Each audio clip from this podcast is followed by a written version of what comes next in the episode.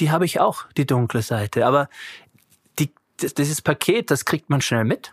Also das ist bei mir nicht versteckt hinter einer heilen Weltfassade oder einer heiligen Fassade oder so.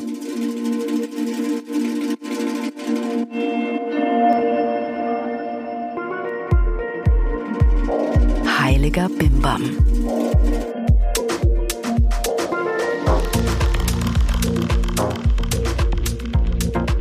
Hi, wie schön, dass ihr da seid. Ich bin Rebecca Randeck, Yogalehrerin und die Gründerin von dem Yoga-Blog Fuck Lucky Go Happy. Und diesmal sitze ich hier ohne meine Freundin Elisabeth Fee, sondern mit einem Mann, von dem ich in der ein oder anderen Folge schon gesprochen habe. Dr. Patrick Broom. Mit ihm will ich heute über Authentizität sprechen. Patrick Broom ist der wahrscheinlich bekannteste Yogalehrer Deutschlands. Er unterrichtet sogar die deutsche Fußballnationalmannschaft vor gut 20 Jahren hat er Jivamukti Yoga, eine Yogamethode, die in den 80er Jahren in New York gegründet wurde, nach Deutschland gebracht und hat damit Yoga cool gemacht. Als er mir über den Weg gelaufen ist, wusste ich, okay, dieser Mann soll mich zur Yogalehrerin ausbilden, was er dann auch gemacht hat. In dieser Zeit hat er mir oft gesagt, dass es für einen Yogalehrer oder eine Yogalehrerin ganz besonders wichtig ist, authentisch zu sein. Und ehrlich gesagt ist es auch was, was sich in allem, was Patrick so tut, macht und von sich gibt, zeigt. Hallo Patrick. Hi Rebecca. Patrick, du bist der wahrscheinlich bekannteste Yogalehrer Deutschlands. Du hast drei Studios in München, bist Papa von zwei Kindern und glaubst an Anarchie. Am liebsten hast du deine Ruhe, sehnst dich trotzdem nach echter Verbindung und findest es furchtbar, dich selbst zu verbiegen. Das, das klingt jetzt wie früher gab es so eine, so eine Kuppelserie im Fernsehen, wo dann der Kandidat vorgestellt du meinst, wurde. Du meinst, wir sind bei Herzblatt? Ja, ja genau. Das fühlt sich gerade so an. Genauso war es auch gedacht, aber manchmal, das hat ja Susi, war das, die Stimme von Herzblatt, die hat ja oft auch genauso den Nagel auf den Kopf getroffen. Ja, ja, hat sie, hat sie gut getroffen. Und das hat jetzt schon auch gepasst, ja. Gut. Bevor es richtig losgeht, will ich dich den Leuten mit so ein paar Fragen vorstellen. Ganz schnell antworten einfach. Oh je. Heiliger Bimbam ist ein Ausruf des Erstaunens. Was war für dich so ein heiliger Bimbam-Erlebnis im Leben? Ich denke gerade an die Geburt meiner Kinder. Das war dreifacher heiliger Bimbam. Beides eigentlich eine Katastrophe. Wann hast du zum ersten Mal das Gefühl gehabt, es gibt etwas Größeres als das, was wir sehen und anfassen können? Immer schon. Also bewusst erinnern kann ich mich, dass ich, als ich so ja, Grundschulzeit im Wald immer war, immer Waldgeist gespielt habe, weil die da halt da leben und ich ein Teil davon sein wollte. Wer oder was war für dich schon mal die Rettung oder Erlösung? Hm, also Rettung war mal nach einem schlimmen Unfall für mich, ähm, dass ich in einem richtigen Krankenhaus gelandet bin und nicht in dem, wo ich hätte landen sollen. ähm, Erlösung erfahre ich tausendmal am Tag. Das sind so Kleinigkeiten, wo einfach eine Spannung abfällt. Das empfinde ich als Erlösung. Ich möchte mit dir heute über Authentizität sprechen, dieses Wort, das so fürchterlich schwierig ist auszusprechen. Du bist definitiv in der Yoga-Szene und auch über die Yoga-Szene hinaus eine Person, die viel Aufmerksamkeit bekommt und stark in der Öffentlichkeit steht. Und Trotzdem schreibst du gerade auf Instagram, auf deinem persönlichen Account, sehr, sehr private Sachen, hm. teilst auch zum Beispiel, was, wie du dich bei deiner, der Trennung von deiner, von deiner letzten Freundin, der Mutter deiner Tochter, hm. Ranja, gefühlt hast und bist da sehr, sehr offen. Wie also ich finde das cool, muss ich sagen. Also ich hm. finde das auch inspirierend, weil ich zum Beispiel gerade Beziehung ist für mich sowas, wo ich sage so, ey, okay, das geht einfach die anderen irgendwie nichts an. Wie kannst du so privat sein als öffentliche Person? Ja, was ich teile, ist ja nicht das Beziehungsdrama oder wer Recht oder Unrecht hat, sondern was es mit mir gerade macht. Und ähm, das ist, was mich beschäftigt. Also ich kann ja auch mich nicht vorne hinsetzen auf die Klasse und zu einem vorgegebenen Thema reden, sondern es muss, es muss immer das sein, womit ich mich gerade auseinandersetze und was mich beschäftigt. Und ich möchte gerne den Leuten einfach zeigen, dass wenn die Oberfläche auch manchmal so heil und schön und gut und alles aussieht, dass unter der Oberfläche bei allen das gleiche Chaos tobt und dass das in Ordnung ist. Dass auch der Yogi krank wird, der Yogi Beziehungsprobleme hat und, und, und, und. Ja. Das finde ich ganz spannend, auch über dieses, was das für Yogalehrer im Speziellen bedeutet, hm. würde ich gerne nachher noch mit dir sprechen. Aber erst lass uns noch mal bei der Authentizität im Allgemeinen bleiben. Was ist für dich Authentizität? Ähm, also solange ich das Wort nicht aussprechen muss, können wir da gerne drüber reden. Das Verb ist ja ganz gut, authentisch sein oder genau. das Adjektiv. Das ist für mich jemand, der sich nicht verstellt und ich werde immer über die Yoga-Welt irgendwie reden, weil das ist, wo ich mich zu 100 Prozent eigentlich bewege. Habe ich dort einfach zu oft erlebt, dass Menschen ihre spirituelle Maske gerne manchmal noch ein Fantasy-Outfit überstülpen, vor die Schüler treten und dann eine Weltklasse, Oscar-reife Performance abliefern von einer Idealperson, die sie in ihrem Leben aber gar nicht sind. Und das wollte ich nie.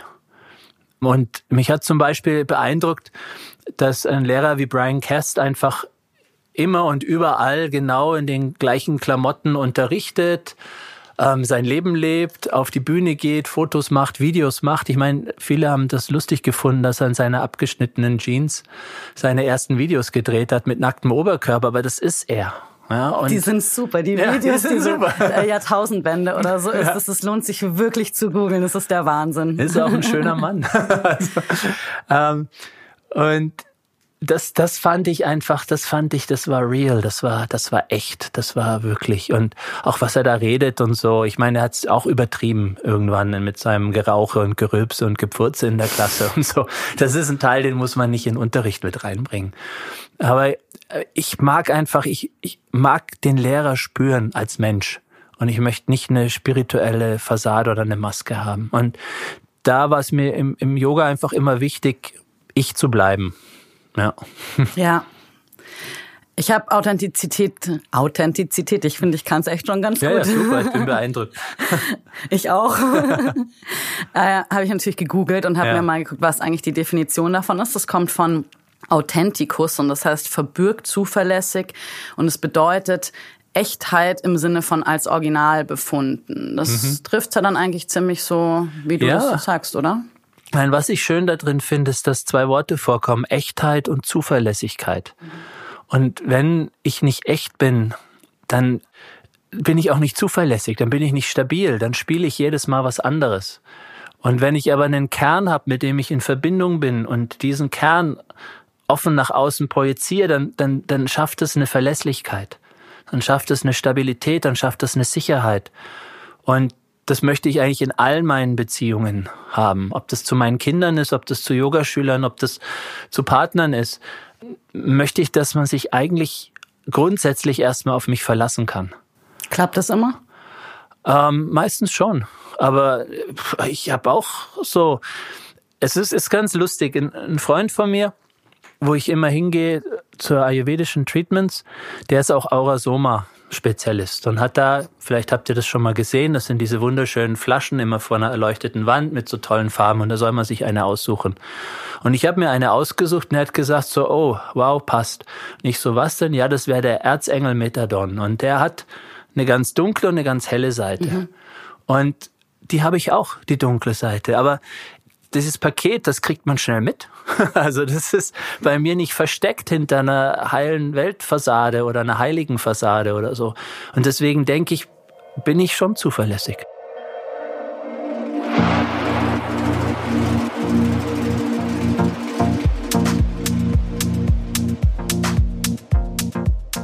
Auch für diese Folge von Heiliger Bimbam haben wir einen Sponsor und zwar den Yogamattenhersteller Jade Yoga oder Jade Yoga. Im Sinne der Authentizität noch ein paar Worte vorweg. Unsere Sponsoren machen es überhaupt erst möglich, dass ich jetzt hier in München sitzen kann und mit spannenden Menschen wie Patrick Broom plaudern darf. Ein Auftritt in Heiliger Bimbam bekommt aber nur, wer uns wirklich überzeugt. Die Jade Yoga Matten sind tatsächlich die Matten, die ich am häufigsten empfehle, weil sie sind rutschfest, nachhaltig und fair produziert und für jede verkaufte Matte wird auch noch ein Baum gepflanzt. Hier mit dabei in München habe ich die Jade Voyager. Das ist so eine ganz, ganz dünne Matte, wie ein Handtuch eigentlich eher, die man super über Studiomatten drüberlegen kann, wenn die so ein bisschen piefig sind. Wer es gerne komfortabler hat, hat mit der Jade Travel und der Jade Harmony noch zwei ein bisschen dickere Varianten. Weil es sowieso cool ist, beim Hersteller direkt zu kaufen, es dort super viele gute Farben gibt und wir einen Rabattcode für euch haben. Schaut vorbei auf www.jadeyoga.eu. Ich wiederhole das nochmal. www.jadeyoga.eu. Sucht euch eure neue Lieblingsmatte aus und gebt auf jeden Fall beim Checkout den Code Heiliger Bimbam ein, denn dann kriegt ihr 10%. Ganz viel Spaß beim Üben. Heiliger Bimbam, die erste Interviewfolge mit keinem geringeren als Patrick Broom. Mit ihm habe ich auch über Brüche gesprochen, denn von denen gab es einige relativ radikale in seinem Leben. Ein kleiner Aufschrei ging durch die ganze Yoga-Szene, als er vor einigen Jahren seinen Ausstieg aus der Jivamukti-Yoga-Methode verkündet hat und beschlossen hat, sein eigenes Ding zu machen. Sein eigenes Ding machen hieß für ihn ein eigenes Studio mit dem Namen Patrick Broom Yoga zu eröffnen und eigene Ausbildungen zu machen. Kritik und klare Worte äußert Patrick sehr, sehr deutlich. Ich kenne ihn da als oft auch sehr sagen wir, aufgebracht und es kann sehr heftig sein, wenn Patrick so richtig wütend wird. Und an sich geht er auf jeden Fall sehr, sehr offen mit seiner Gefühlswelt um. Das konnte man, abgesehen von der Jivamukti-Krise, wenn man so sagen will, auch bei seiner letzten Trennung beobachten, wo er sich sehr, sehr offen auch auf Instagram und Co geäußert hat. Darüber wollte ich ein bisschen mehr wissen.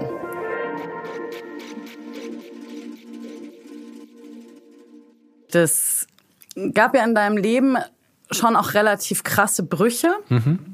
Und auch, du hältst deine Meinung ja nicht unbedingt hinterm Berg. Also du sagst es, du sagst es oft auch sehr krass. Und ich habe mir auch sicher auch schon öfters gedacht, wenn ich mh, hm, was mitbekommen habe, dass ich mir dachte so, oh oh, in deren Haut möchte ich jetzt nicht stecken. Zum Beispiel auch deine, dein Abschied aus dem Jivamukti-Yoga war ja mhm. auch recht radikal. Irgendwie mhm. der Abbruch in Berlin noch Jahre vorher, da hattest du ein Studio. Das äh, war dann zu Ende, teilweise auch irgendwie Beziehungen. Zumindest mhm. ist das der Teil, den ich mitbekommen habe. Da war dann irgendwie einfach Ende und zack aus. Manchmal kam es mir da so vor, als würde dann bei dir auch wie so ein, so ein Vorhang runtergehen und du warst irgendwie aufgebracht mhm. und dann vielleicht auch wirklich wütend, mhm. was du dann auch so gezeigt hast. Woher kommt das? Also es ist mein Pitter. ja, ja, schön auf dem Ayurveda-Typ rausreden. Nein, das ist ja keine Ausrede. Ich habe einfach Feuer in mir.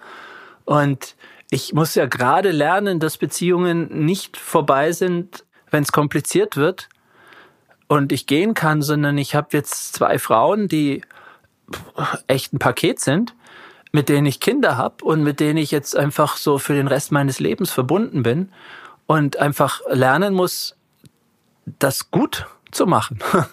Eine gute Beziehung zu den Müttern zu haben, dass den Kindern gut geht. Also diese, diese Radikalbrüche, die ich, die ich sonst echt gern mag, das, das, das geht nicht mehr. Und mit Jivamukti, der Bruch war im Endeffekt dann so krass, weil ich einfach kann es immer erklären, irgendwo psychologisch denke, Sharon hat gespürt, dass was ansteht und hat dann eben auf ihre Art und Weise darauf reagiert bei dem letzten Teacher Training, wo wir aufeinander getroffen sind, dass ich einfach auch echt sauer war. Auf so vielen Ebenen. Und dann bin ich halt jemand, der dann einen krassen Bruch macht. Aber ich bin auch und schon immer jemand, der dann auch zu einer Versöhnung wieder bereit ist. Mhm. Das ist, das fällt mir dann eigentlich auch nicht schwer.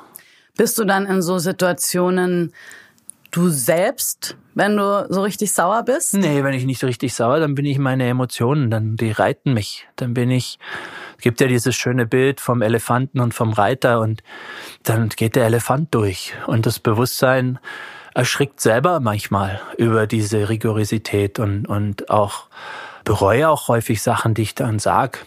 Auf jeden Fall. Ich glaube aber, dass ich da wirklich gerade auf dem Weg bin, ein bisschen angenehmer zu werden. Kannst du dich dann selber leiden in solchen Situationen? Ja, ja, aber es ist, es hat ja einen Grund. Ja. Es ist ja nicht, dass ich aus Böswilligkeit oder irgendwas dann anfange zu toben. Also ich werde dann schon so zum Hulk, aber nicht, nicht so, so verbittert danach, so wenn ich wieder zum Professor werde. Das ist dann nicht so schlimm, sondern ja, Hulk ist halt auch ein Teil von mir. Also jetzt haben wir schon ein paar Persönlichkeiten von denen. Wir haben den Hulk, wir haben den Professor, wir haben den, wir haben den Yogalehrer. Finde ich gut, Patrick. Da kommen noch mal in all den Jahren neue Facetten raus. Heiliger Bimbam.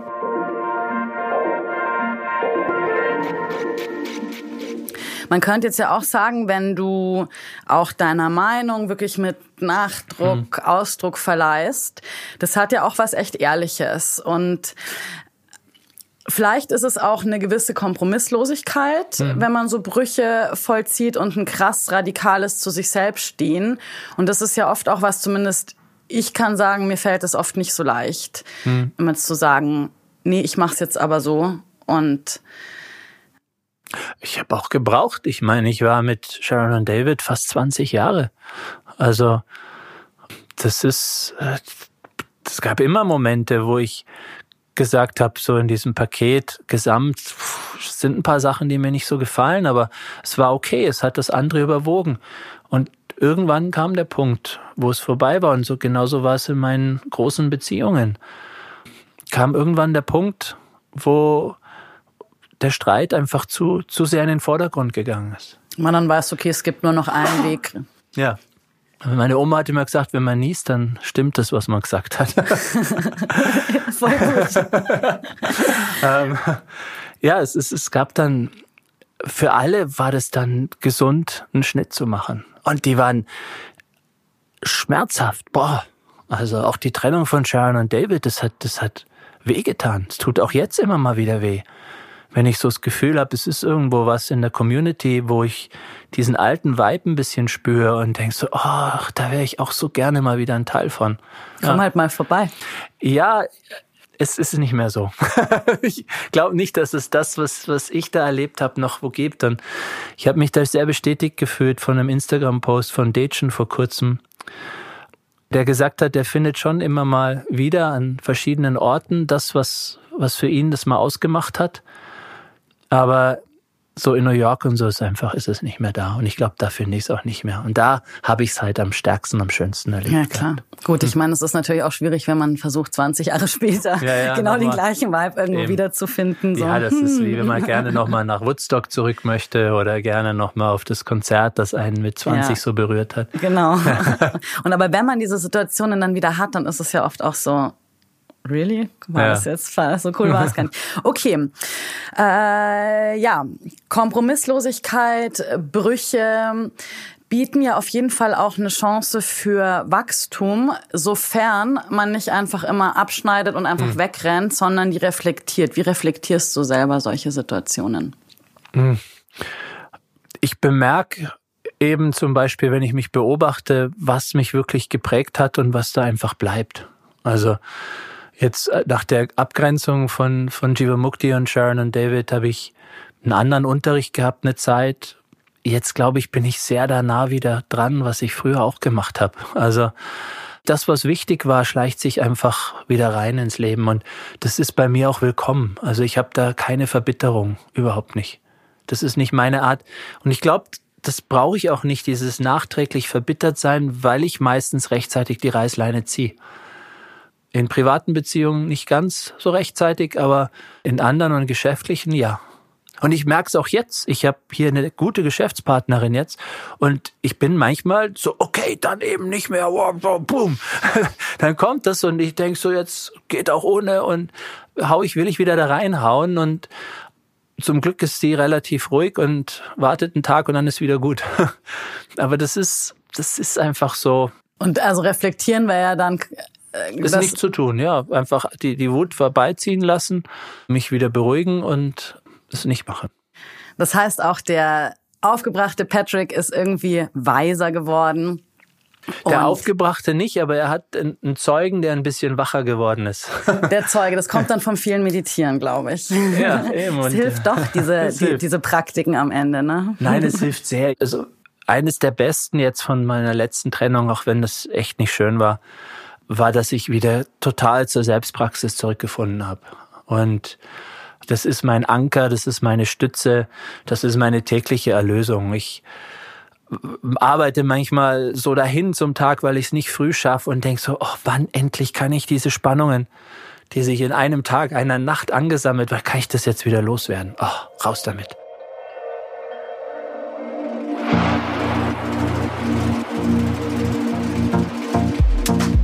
Noch ein kleines bisschen Werbung in eigener Sache. Es gibt nämlich wieder Chakra-Tuning-Workshops mit mir. Der nächste findet am 1. September 2018 in Hamburg im Yoga-Raum statt und der zweite am 3. Februar 2019 bei Patrick Broom in München. Chakra-Tuning könnt ihr euch so vorstellen wie ein Großputz von innen. Also wir üben sehr intensiv Yoga Asana, es gibt Atemübungen, Meditationen und an sich nutzen wir das theoretische Chakra-Modell, um ein bisschen mehr über uns selbst zu erfahren. Dafür eignet sich das nämlich ganz wunderbar. Alles in allem wird es ein Tag sein, nachdem ihr euch auf jeden Fall frischer und besser fühlt. Alle Infos dazu gibt's auf jeden Fall auf Fuck Lucky Go Happy. Ich pack den Artikel auf die Startseite, damit ihr die Termine sofort findet. Und dort gibt's dann auch Links zur Anmeldung. Das ist auf jeden Fall direkt bei den Studios. Ich freue mich, wenn ihr vorbeischaut. Bis dann. Du hast auch ganz oft zu mir schon gesagt, dass für dich eines der allerwichtigsten Punkte für einen Yogalehrer und eine Yogalehrerin ist, dass sie authentisch sind.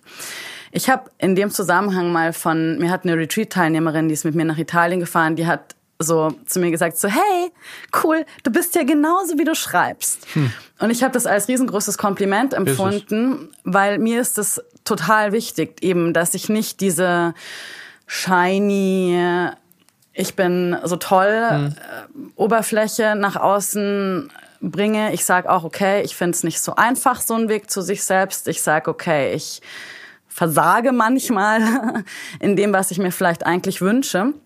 Nichtsdestotrotz sind es ja Sachen, die in dem Moment, in dem ich jetzt eine Yoga-Klasse unterrichte, nicht unbedingt rauslasse. Wenn jetzt zum Beispiel heute Morgen du vor der Yoga-Klasse mhm. erstmal gesagt hättest, so, boah, ey, ich bin gerade so richtig mies drauf und übrigens, ich hatte auch noch Durchfall. Hm. So, das ist ja was, das interessiert mich in dem Moment als Das hat auch nichts mit Authentizität nicht. zu tun, weil ähm, das, das ist, oh, ich weiß nicht, wie ich das nenne, das ist so eine, so eine Selbstdarstellung auf eine ganz komische Art und Weise. So, ich bin jetzt der Wichtigste und ich muss alles, was mit mir geschieht, teilen.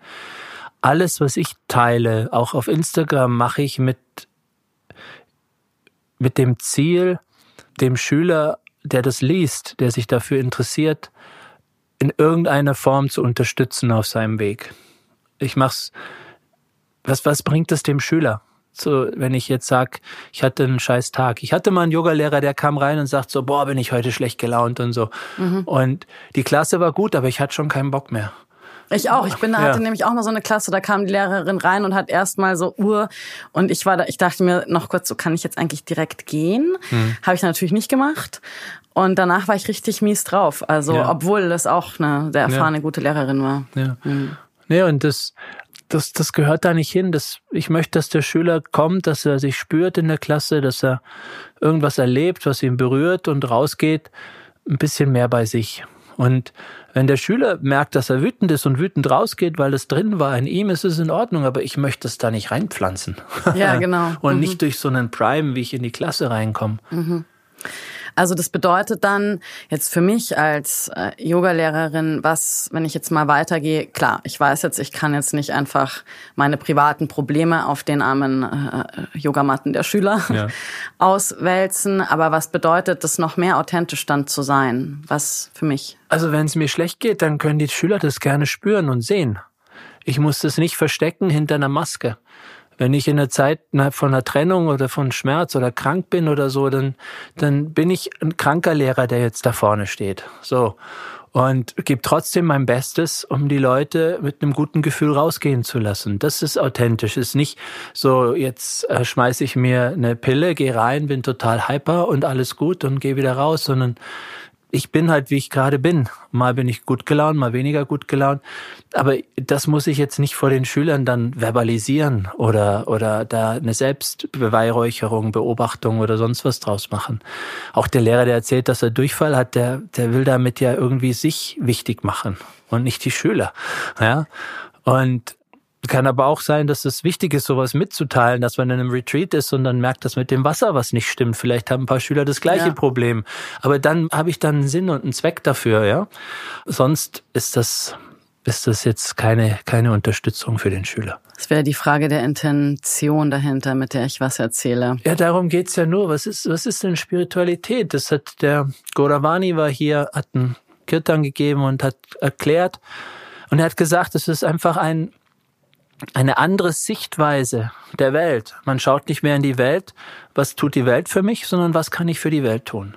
Und er sagt, das ist der, der Weg weg von der materiellen Welt, was kann sie für mich tun, hin in die spirituelle Welt, was kann ich für andere tun.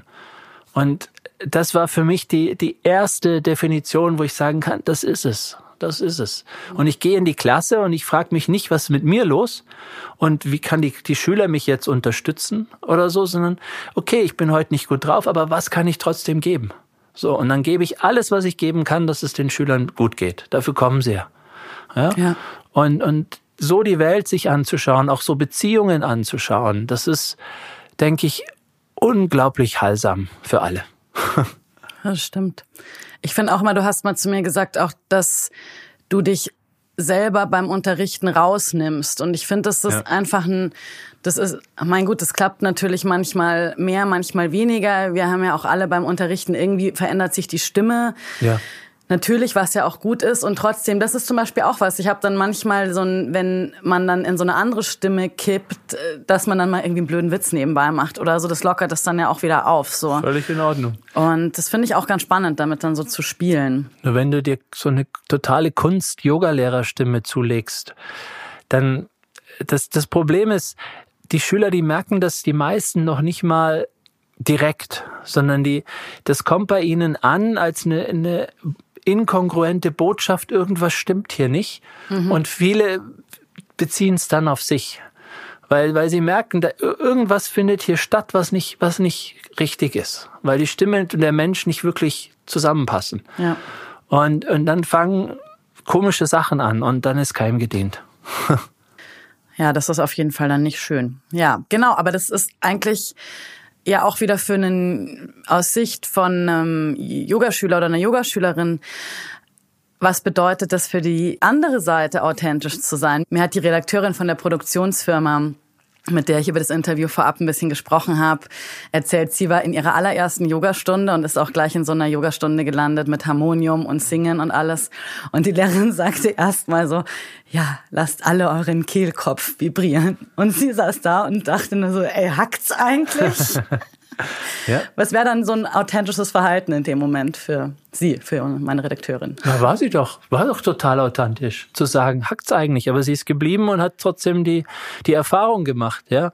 Ich habe immer mal wieder auch so absolute Nicht-Yogis als Schüler, die so das erste Mal damit in Kontakt kommen. Und da ertappe ich mich dann, wie ich Sachen sage, die jemand, der ein paar Mal in einem Yoga-Studio war, selbstverständlich findet, aber so ein, so ein ganz gewöhnlicher arbeitender Manager dann doch sehr irritiert.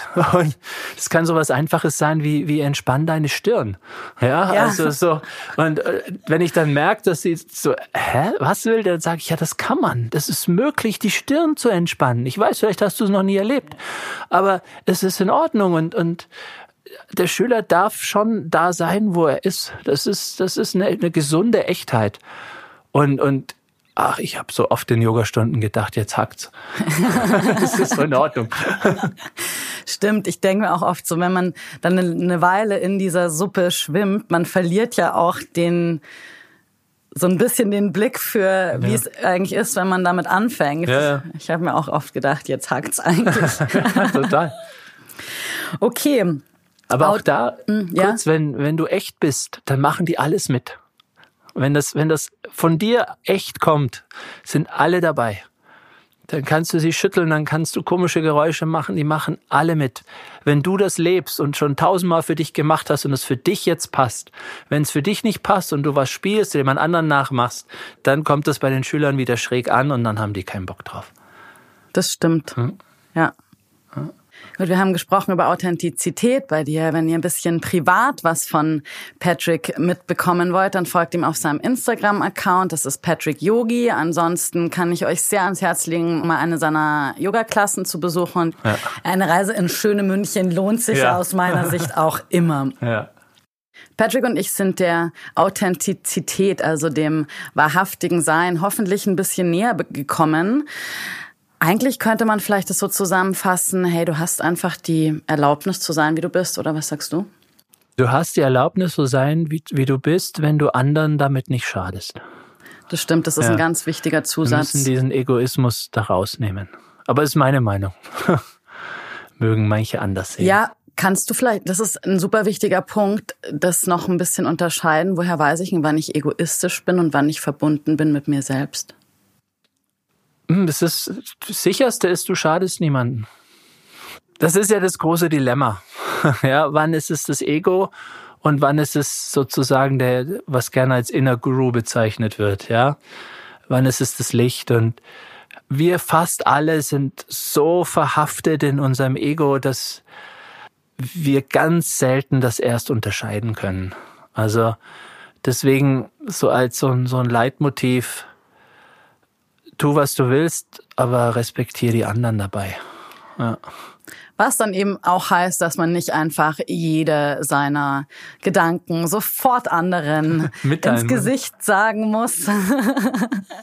Etwas, woran wahrscheinlich die meisten von uns gerne mal arbeiten, der Patrick auch. Und ja. Ehrlich zu sein ist ja auch, was in dem Podcast hier sehr wichtig ist, weil Heiliger Bimmam ist der Podcast, in dem es um viel geht. Aber was bei uns total verboten ist, ist der ISO-Bullshit.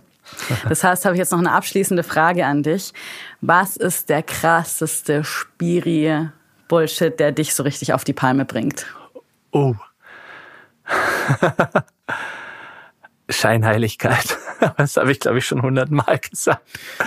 Scheinheiligkeit, das ist genau das Gegenteil von Authentizität. Das bringt mich auf die Palme. Ja. In diesem Sinne dann, High Five. Ja. vielen, vielen Dank für das Interview. Es war mir wie immer eine große Freude. Und auch euch allen da draußen, vielen, vielen Dank fürs Zuhören. Wenn euch die Folge gefallen hat, dann Heiliger Bimbam abonnieren, mit fünf Sternchen bewerten. Das bringt uns wirklich weiter. Wenn ihr Fragen, Vorschläge, Ideen habt, Themen, über die wir uns hier unbedingt unterhalten sollen, dann schreibt eine Mail an hallo at heiligerbimbampodcast.de. Wir sind super gespannt, von euch zu lesen. Dankeschön. Danke dir. Heiliger Bimbam. Heiliger Bimbam, bis dann.